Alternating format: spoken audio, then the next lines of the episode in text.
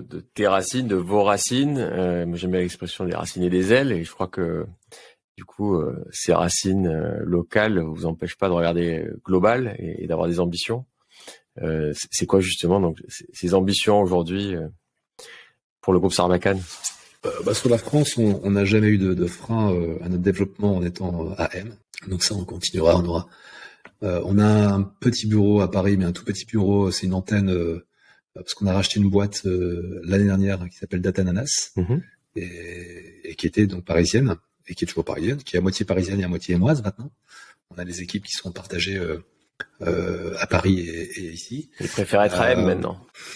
Non, oh. ils aiment bien venir. On était tous réunis la, semaine dernière pour les 20 ans du groupe, donc les 20 ans de Sarbacane.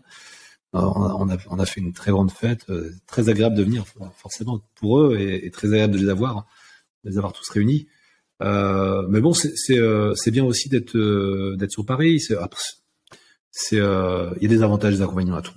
Et sur notre développement, euh, vraiment, je dis pour la France, aucun souci pour euh, vendre, pour euh, développer, pour rencontrer euh, pas que les clients mais les partenaires, etc. en étant ici. Et puis pour l'international, maintenant tout se fait à distance. Enfin, ça nous a pas empêché de racheter des boîtes. Il n'y a pas besoin d'être parisien pour ou lillois pour pour acheter des entreprises.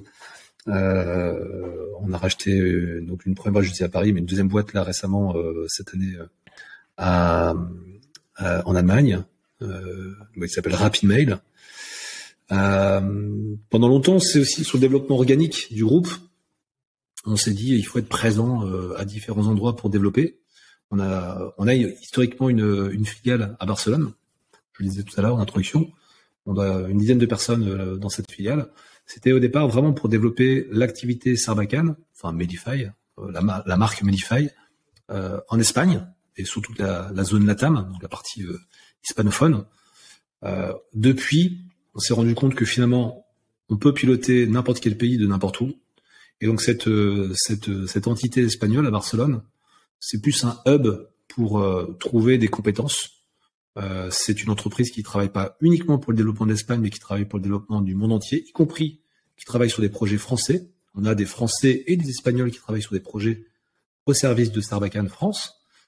Euh, et on a dans les équipes euh, AM des, Allemands, des, Espagnols. Enfin, vraiment, on mélange tout ça. C'est-à-dire, c'est pas parce qu'on a un bureau Espagne qui s'occupe que d'Espagne, la France s'occupe de la France, l'Allemagne s'occupe de la France, de l'Allemagne, pardon. On essaie de, croiser, de mélanger un peu toutes ces compétences, toutes ces, tous ces savoir-faire, et sans, sans tenir compte du territoire.